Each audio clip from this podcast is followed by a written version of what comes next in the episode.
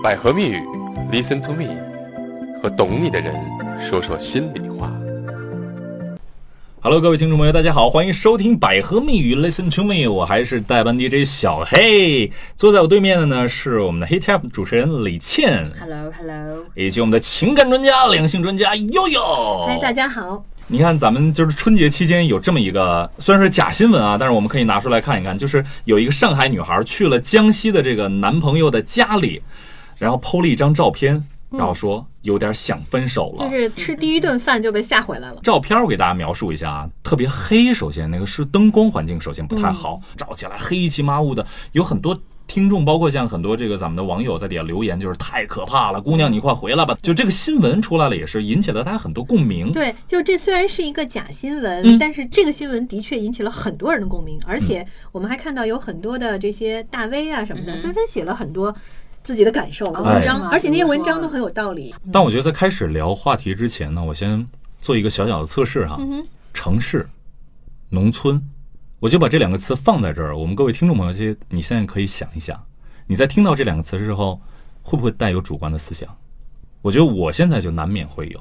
最起码我去过农村，我也在小时候在农村生活过。我想到可能就是确实是，呃，整个大家的这个关系非常和谐，邻里都走得非常近，但环境比较脏乱啊，或者条件比较差呀。李李倩是从小在城市还是农村呃，成长的？我在城市长大，但是嗯我我其实小时候每年春节我都会回啊、奶奶家，嗯我奶奶家是呃农农村的，所以我知道你说的那种情况，就是那个时候回回奶奶家上厕所，的确是她就是呃得出屋搭的一个那个就一个坑。见过见过，小时候小时候觉得，因为那会儿小嘛，然后那会儿城市也会有比较简陋的洗手间，所以你就觉得还可以忍受。但现在你如果再去那个环境，你就觉得啊，好像很可怕。包括那个味道，现在就是基本就到方圆几里，就是拿鼻子就可以找到厕所，根本不用问路。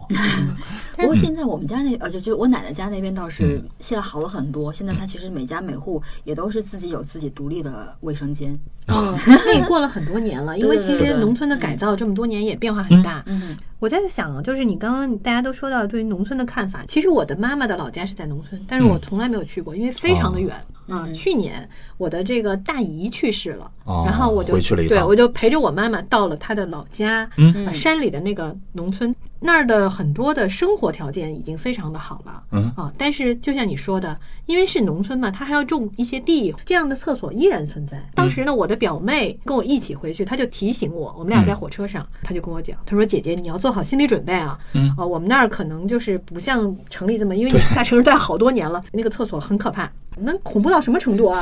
想象不到。对，但是去了之后，第一眼我确实是有点吓到了。啊即便是很有钱的农村，但它真的是离农田很近，啊所以它不可避免的会有一些卫生上的问题。啊！我注意到这个地方已经弄得很好了，它已经在进行一些厕所的改造，还专门把垃圾做分类，但是大家没有那个意识，依然把垃圾乱扔。肯定的啊，城然后市里现在我一走进那那个那个村口，嗯就感觉到这个两边的这个马路边缘就有那个水沟，嗯然后就会有一点什么不明颜色的东西在那边。我当时就觉得，哦，其实农村就是这样子的。所以你看，我们谈到了农村，就会有这么多的想法。不仅有这些想法，从小到大耳濡目染的有一些教育的问题。像悠悠，我知道好像在你们那边，从小到大在爱情上，城就是城市和农村之间有什么样的告诫？因为我是在嗯华东地区，具体华东哪个城市我就不想说了，说了就太明显了，大家都会很很知道哈。我觉得你一说就知道了。都知道有一个城市哈，然后那个城市里面呢，有很多的这个妈妈都会对孩子，尤其是女孩子说：“你可千万不要找农村的老公啊！”嗯，啊，真的会有这么人但我觉得讲的很客气了。你让我之前就属于邻里街坊，我经常会听到的，就是千万不要找外地的，或者说二级城市的，所以千万所以你那个城市是哪个城市？你说的是北京吗？我们不点啊，啊不点，因为都大城市是局个别形嗯象。大城市，就是呃，在中国其实有很多大城市，它会有一些观念。曾经有一段时间，家长都希望女孩子首选嫁外国人哦，是吗？嫁这个最好是欧美人，哎啊，这是首选。再有就是嫁日本和台湾人。再接下来，如果说找不到这样的人呢，就嫁给什么样呢？就嫁本地的有就是环境不错的好的区的男生、哦啊，好的区呃对，然后再不济呢就是本地人 啊，不好的区域。城八区是吗真会？有这个区域，对啊，会有这个区域的分歧啊，会有这个这个嗯是高低贵贱之分，房价什么的都会有影响啊。上只脚下只脚嘛，对对吧？对对这种你就不能嫁下只脚的哈，但是坚决不能嫁外地人。哎，哎，这就是你刚刚说的。我知道很多网友可能都是真的是农村地区，听了这个节目不知道会心里多么难受。但是但是这种现象的确当时是存在的，现在可能会好一些。所以我们现在在谈的一个问题就是，到底是什么阻碍了，或者说什么给了这些父母这么一个谈资或者一个告诫，就千万不能嫁农村人？这些观点，首先我觉得站在我们节目的角度，肯定要告诉大家是错的。当然是错的你以一个地域来判定一个人的高低贵贱，绝对是不对的一件事儿。对。但是为什么他们会这么想？再有很多这个农村的朋友，可能到了城市，包括像我弟弟当兵，也会说会分成很极端的两个阵营：农村兵和城市兵。哦，这在好哦几十年来都这样。我父亲当兵的时候就已经是这样了，农村兵和城市兵就说的非常清楚。对，非常闹得非常厉害嗯。到底现在来讲，制约他们的爱情，或者制约他们两方就是能够互相和谐共处的一个原因是什么？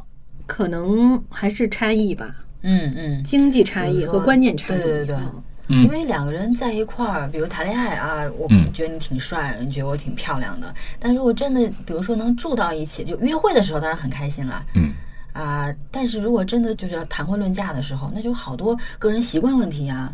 比如他有有些女孩，她可能就会觉得，嗯，那个你的卫生习惯不好。嗯，然后父母呢，如果为女孩考虑的话，他可能就会觉得，你婚姻是两家人的事情。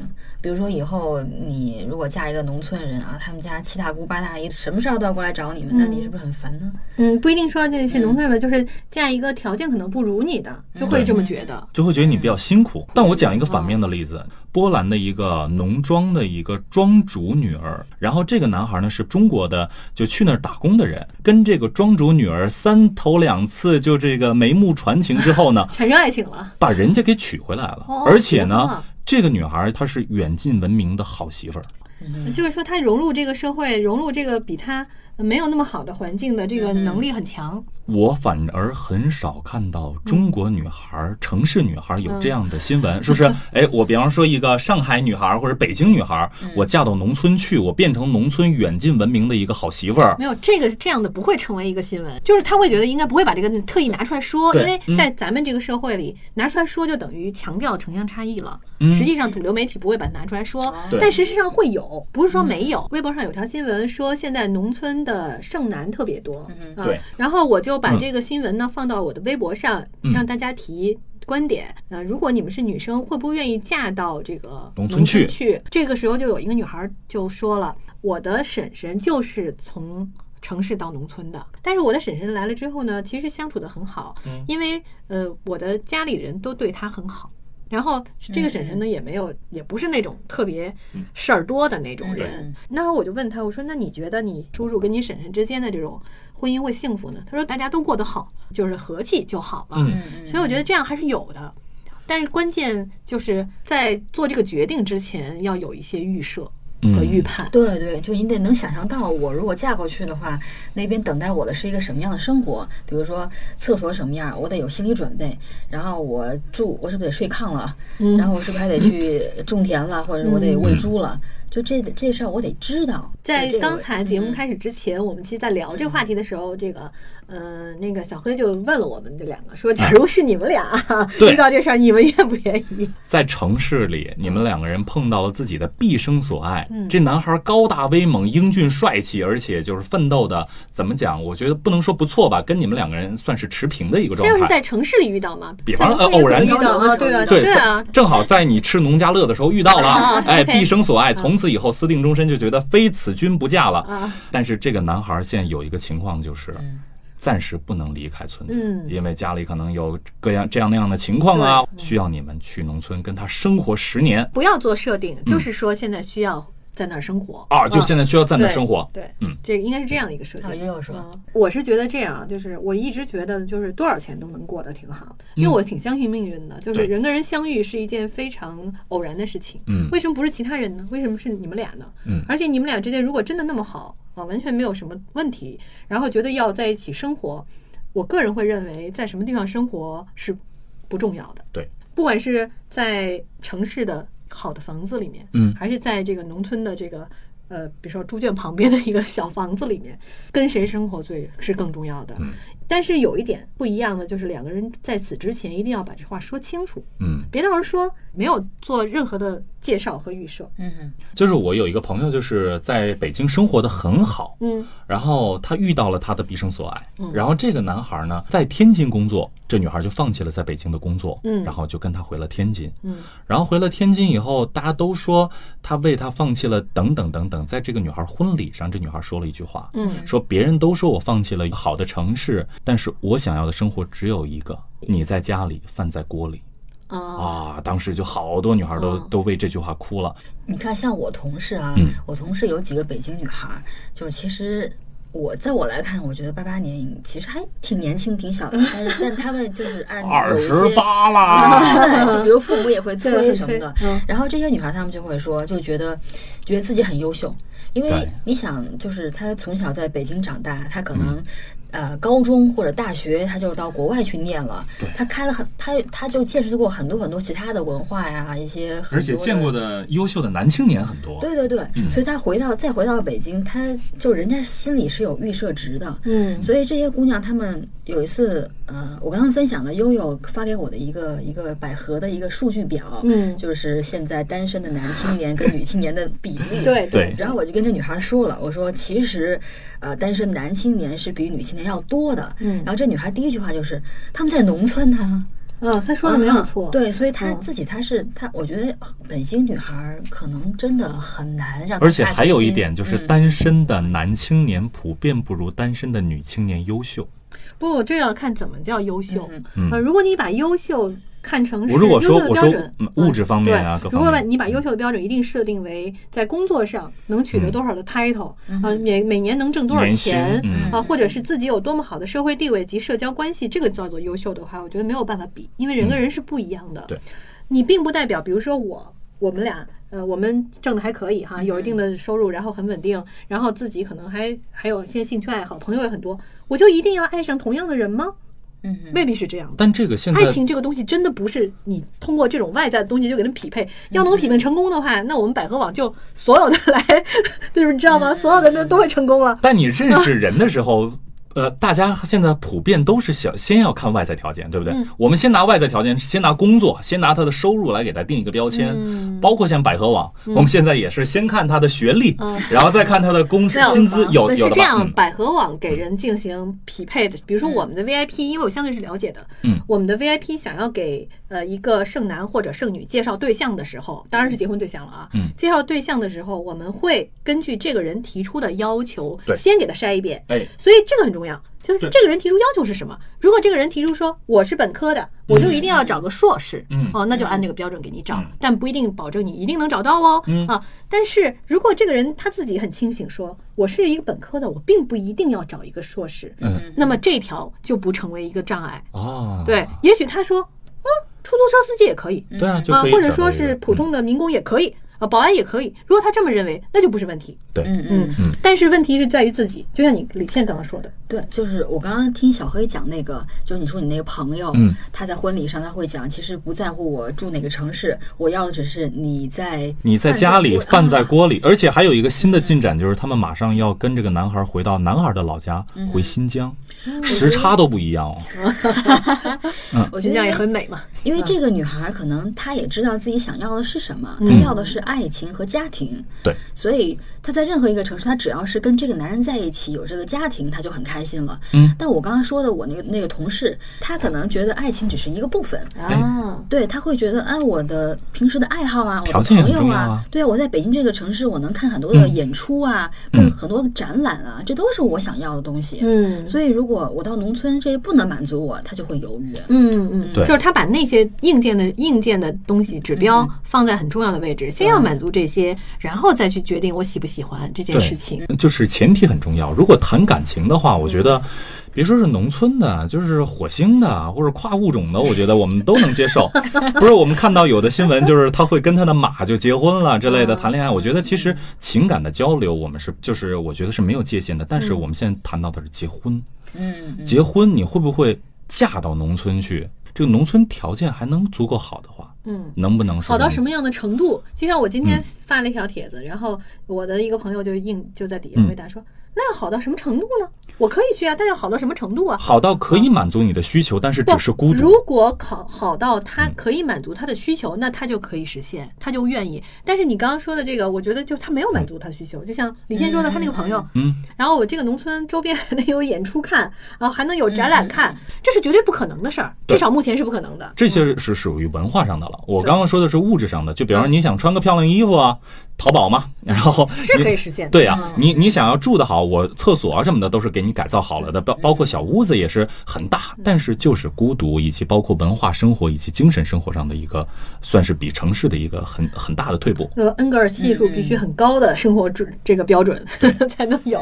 嗯但如果是这样的话，我觉得那可能确实是不一样的。嗯我有一个很好的朋友，这个朋友呢，他就是在呃，先是在合肥，后来到了北京。啊。然后到了北京之后呢，认识了，当时是认识了两个外国人，对，这就属于第一顺位里边的，先是欧美的，不 不，有两个两个外国人追他，一个人呢是就是英国人，嗯一个人是美国人。当时他就很纠结，就问我说：“你说我是选美国人好呢，还是选英国人好？”我说：“这有什么差别吗？你喜欢谁就谁。”他说：“不，他们俩不一样。”我他说那个英国人呢年纪大一些，是一个绅士，可能家庭家里呢是那个就是相当有一些地位的啊。但是呢，感觉不是那么喜欢哈。啊说美国人呢年轻啊，有热情，嗯但是呢家里在美国农村啊，其实就是农庄啊，美国农庄不是在那个大城市里哈。嗯他说我就很纠结嫁给谁。我说有，我说姐姐你还有这个可选择空间。你看这广大很多的单 单身女女性没有这样选择空间哈，所以你还是听你自己内心吧，喜欢谁就跟谁，更爱谁。嗯，后来他就听了我的建议哈，当然现在回头想，也许我的建议是不对的啊。他就是呃选择了那个美国人因为爱嗯，因为年轻、热情快乐哈。对嗯然后好，OK 去了。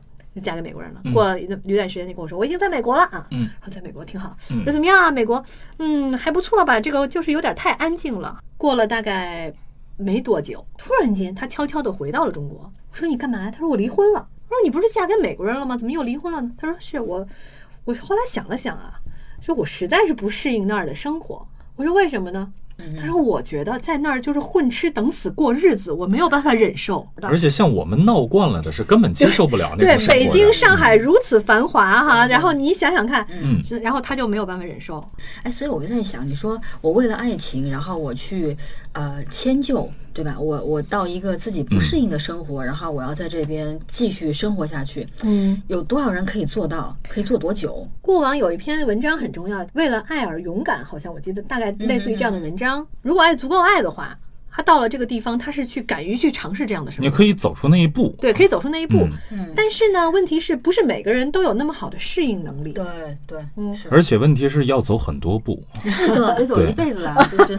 但你要觉得开心也很就是这个世界上有两种人，有的人就是永远对于任何事情都是要犹豫、嗯。考虑一下的，但是另外一类人，他觉得人生就是要往前冲的。嗯，那么如果你碰巧是后面这一类人嗯，可能你就会适应能力更好一点。农村房子不好，没事儿，我来亲自动手给他改一改，我自己造个厕所行不行？对，嗯就是我得把我的生活过好了，不管我在哪儿，我得过得好。对，对是这样的一个观点。嗯啊对但是这个每人能力还是不一样。是第一方面是人的能力的问题，但还有一个问题，我就说两个人在婚后只是谈恋爱的话，就没有这么多的问题了。但是我会设想到他的家里的亲戚是在农村，嗯，会不会有呃三天两头过来打扰一下啊？这是很多家长在阻挠儿女跟农村人结婚的一个重要的借口。对他其实我觉得家里人这么想呢，也是没有错的。有道理他可能是嗯希望，肯定是希望你过得好，过自己的小日子。嗯，但是我觉得作为家长来讲呢，这件事儿可以提，但不要把它夸张到一定的程度，吓唬孩子。我觉得让他去想，让他在婚前做好这个心理准备是必须的。嗯但是我觉得就是站另外一个角度，家里的那些亲戚到城里来看看风景，你觉得你能阻止得了吗？阻止不了，因为这也是一种正常心态。嗯比如说你，你们家有一亲戚在美国结婚了，你会不会去啊？呃，最起码是以后旅游的话，我首选在美国啊，对不对？还得住他们家哈。去可以住他们家，然后还可以想着他们可以呃有车啊，各各嗯各方面的带我玩啊。对，所以这是一种正常的心态。对啊，啊，但是你不要老去打扰，因为人跟人之间还是有自己的生活的啊。可能农村人会更热情一些。嗯，其实这这种心态没有，这种心态非常好，就是嗯嗯，恰恰城里面大家缺少的就是这个东西。对，就城市人冷漠一些。对，太冷漠了。如果有亲戚来，该热情还得热情。对。但是有一点，你要有你立场。嗯如果你自己就是不喜欢这事儿，你就别忍着，嗯因为忍着是不会有好结果的。你以为你忍着应付了这些来客，嗯，他们会喜欢你吗？不会的，他们能感受到你的那种抵触。但我们比方说，我们再换一种可能性哈，悠悠，比方说咱俩在一起了，嗯，然后我家里是农村的，然后但是咱俩非常爱你，给我提出一个要求，就是让他们尽量少来。嗯哼，但这样的话势必会影响到我跟他们之间的关系，但我又要跟你在一起，不，所以你也很重要，你的态度也很重要。嗯呃，聪明的人或者嗯聪明的这个夹在中间的那个角色，嗯他一定会处理得很好，他会嗯跟彼此有一个说法。嗯但你要处理不了这事儿就很麻烦。首先，你们俩如果能能在一起，嗯你们俩对于这些事情提前要做好，要谈好，要说好。嗯丑话一定要说在前头。对，婚后啊嗯，我的家里人能不能来住？你你说可以来多久？不要超过多久？嗯啊，这可以有一个次数的限制，而这些限制把握在于你自己，哎在于你这方。因为如果你不在中间调停，这事儿完全丢给那个人接受不接受，那就不公平了。就我们刚刚其实一直说的是很多城市人对这个很苦恼，但是如果要是这种城市的媳妇儿到了农村去，恰好又是一个比较挑剔的人或者比较强势的，其实我们知道现在很多农村的这种父母啊，嗯很和善，很多媳妇儿到了公公婆婆家里，嗯。要求条件又非常多，嗯，那这个时候，其实对于这个男人的考验非常大，这也就其实是为什么很多人就尽量避免发生这样的关系的一个原因，就是还是那可样的。预料到的问题太多了。你能预料到这嗯问题，并且找到解决的方法，并且敢于去尝试，你就嗯。接受这样的关系。你如果说不能预料到，或者说是能预料到，但是搞不定，最好就是缓着点儿，没有金刚钻不要揽瓷器活儿嘛。对，啊对就是相近的可能会更好处理一些。对，其实刚才这个话题，网上最多的评论其实还是关于所谓的门当户对的观念，对，呃，这样会好一点。但我觉得是这样啊，所谓的门当户对，嗯是过往曾经一样呢，还是你们现在差不多？如果现在差不多，未来不保证它会完全差不多，因为人生对，起伏是很大的嗯啊。怎么才叫门当户对？嗯你要说过往，我们两家过往都是这个，你们家现在有钱啊，他们家过去有钱，你这个叫门当户对吗？嗯啊，所以这种东西都我觉得不好嗯拿硬性条件来限制。嗯所以最重要的一点还是两个人的这个想法是不是差不多？嗯啊，就不是那种真的钱的问题对。对对对，你刚刚说他一个男生家里就是农村的，但是他自己又是一个很有见解和看法的人，嗯他就有可能会吸引优秀的城市青年，这是非常正常的一件事情。嗯嗯，所以在这里呢，我其实还是呃还是再强调一下那个概念。我觉得无论是怎么样，首先要摆正自己的心态。农村人到了城市，或者城市人到了农村以后，他其实是一个异类。嗯包括像那个农村兵跟城市城市兵两方面的，就是他们有一个感觉上被我们拿这种外在的条件或者你的归属地限制区。或者规规划，对，就嗯划了划类了。但是我们首先在自己的心里，首先要对自己有一个认可。哎呀，我就觉得我就是一世界人，就可能一个人的自信他是天生的，嗯他到哪儿他都会很开心，嗯，不会感觉到别人对他有歧视。首先你不能自己不愉快，不能自己把自己给看扁了啊。看来有一个问题，我觉得聊到现在可能会意识到，就是。你要说门当户对，你们两个的自信度哎，你们俩心理上的那个感觉才是最重要的。你们俩的自信度够不够，在不在一个水准上，这是特别重要的一件事。就是我看一个人，嗯我是看你这个人的性格好不好，你对问题的看法怎么样，而不是说啊你的出身怎样，你的家庭背景是什么样子，对吧？对因为看人还是最重要看他内在的一些东西。对，可能有些听众听着的时候会觉得，嗯哎呀，你看你们这些都是吃饱了，就是意识不到这个嗯叫什么，怎么说，站着不觉腰疼哈。但实际上，你想想，我们这些人也都是普通人，我们都是经历了一个从小地方到大城市的一个嗯经历，可是不觉得有什么问题而且说实在话就，呃有有时候我们给出观点是不是会得罪人？就好啊，一定会得罪人。对，我我来自小城市，我就是我们家就是一个三四线小城市，我说出来很多人都不知道的。嗯有时候他们就问你你是武汉的吗？我说我不是。那 呃，因为要解释吧，我觉得你也可能你也不知道，嗯但是呢，我现在在北京过得还好吧？对我觉得还行。然后我会发现有一些北京人，他们就是会有一些北京人很排外的，嗯他们会说你不光北京人，可能好多大城市都有这样的排外的但是这些。排外的北京人，他们普遍是过得不太好的。就是内心的投射。其实这个世界就是一个投射。嗯，呃，你觉得好，你看什么都好；你觉得快乐的时候，你看什么都是美好的。如果你老看到的都是不好的，那就说明其实是你自己心里的问题。我之前找过一个女孩，是属于条件非常非常好，就是比比我强，就是强到那种就我像农村的，然后她就是大城市，然后富富硕之家的这种。我真的就是那段时间有一个心态，就是无论发生什么事儿，我就想你是不是看不起我？哦，会有这种心理，会有，就是因为她说话有时候确实会很凶，就带那种，就我确实是感觉他他应该是带着优越感说的，对，他所以就是说她当当当一说，就比方他一直呼其名，嗯，你就觉得不舒服。所以我当时就是他虽然说条件很好嘛，我当时很拒绝。一般其实两个人在一起，经常会有一个，比方你今天吃饭掏个钱了，明天我掏个钱之类。我当时就一分钱都不让他出，就我们俩共同花费，我一分钱都不能让他出。但我当时觉得这个其实也是某一种自卑的表现。但我觉得最后我们两个分开也都是就因为这种心境作祟，就很大的一个所以。关键在于自己嘛，就像嗯我们心理学解决人的心理问题，最重要一点就是让你舒服。啊，至于其他人不重要，旁边那些人不重要，你自己舒服了就好了。但现在是他在那种关系当中自己并不舒服对，，嗯因为我觉得男性，尤其是中国的男人，还是他会觉得我我就应该是比女孩强一些的，嗯会不会有这样？所以如果对方啊、呃某方面很优越的话，你就会觉得受到了一些呃攻击，呃或者说压力压力。那我再给你讲一个女孩的故事，也是我一个女性朋友的，她嫁到那个华东地区特别有名的那个城市，我刚才说的那个城市，对嗯，然后他到了那个城市，因为那个那个人的家庭更好，他妈经常挂在嘴边上一句话就是：“你什么都没做，你就得着了，你有什么不乐意的呀？就是南方的妈妈？”经对，常这婆婆，，而且她所有的都是祈使句，嗯哎，你去把那个干了，哎，你你怎么着？啊？怎么样怎么样？嗯。指令性的语言会比较多。然后这个女孩呢，也没有做的任何不好，她有的时候会躲起来自己哭。哦，她躲起来自己哭的时候，这婆婆看见了，就说：“我说你这就是还不满意对，白来了，你就跟我们这么一家庭，你有什么不满意的对？”，就是你好，她觉得你已经占便宜了，你怎么还不满意呢？真的很像对一个丫鬟，对使唤丫头那种。，对，就是嗯首先呢，老年人有这种观点，我觉得是很难改变的，尤其像婆婆这种角色。嗯但是这样，你要观察一下，就会发现，她不仅仅对她这个未他对所有的对他对所有人都这样。如果这个人对所有人这样，那他没有必要难过。所以我们总结下来，城市和乡村其实它并没有什么界限，其实嗯。重最重大的鸿沟和界限在于我们的心里。对，嗯。当你把自己的心理修复到一个完整的程度，去让自己去自信的面对一切的关系，嗯面对一切的这种隔阂，包括像从大城市到小城市去，或者说从那个文化生活比较富足到文化生活比较贫瘠的地方，我觉得存在于自己对根本问题你从一个小城市到大城市，或者说你从一个不好的生活环境到一个好的生活环境当中去，那种心理调试，说实在的是相对容易的。对减入但是你要倒过来，对，由奢入俭难。你嗯倒过来的时候，这时候才考验一个人的真正的适应能力。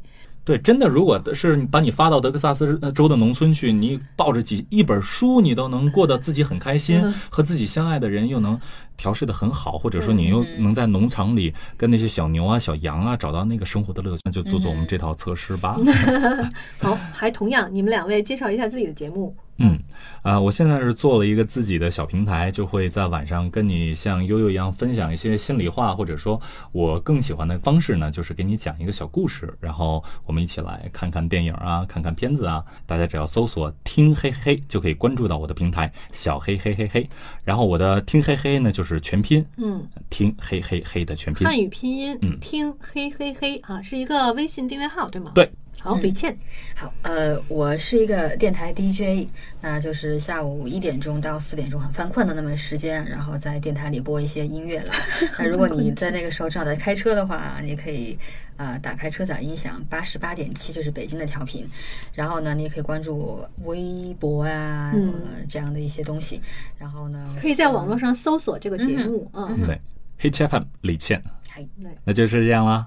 不知道大家会有什么样的感受？我们每次都希望说大家能够有更多收获。当然，我相信今天这个话题一定会引起大家不同的反响。对，我觉得其实我们希望有交锋，希望有争争论，或者说希望大家能够去反驳我们的观点，因为真的是在交锋和这种反驳当中，我们才能找到不同的意见。或许说有些情况真的是无解的，嗯那么我们悠悠也能给你解答一下。哦，不光是我吧，因为我们百合情感学院这个订阅号其实是有很多的专家在后面。我们现在还有百合情感医院，好，是专门帮大家做这种情感挽回的啊这种服务的。你不开心、抑郁的事情，可以告诉我们，我们有最专业的心理咨询师，随时为你排忧解难。越长大越孤单，不用怕孤单，这里有一大群关心你的新朋友。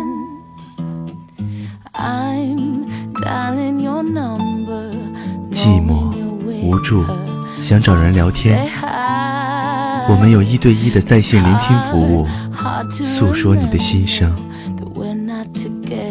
其实，你与好心情只差一个 APP，百合蜜语和懂你的人说说心里话。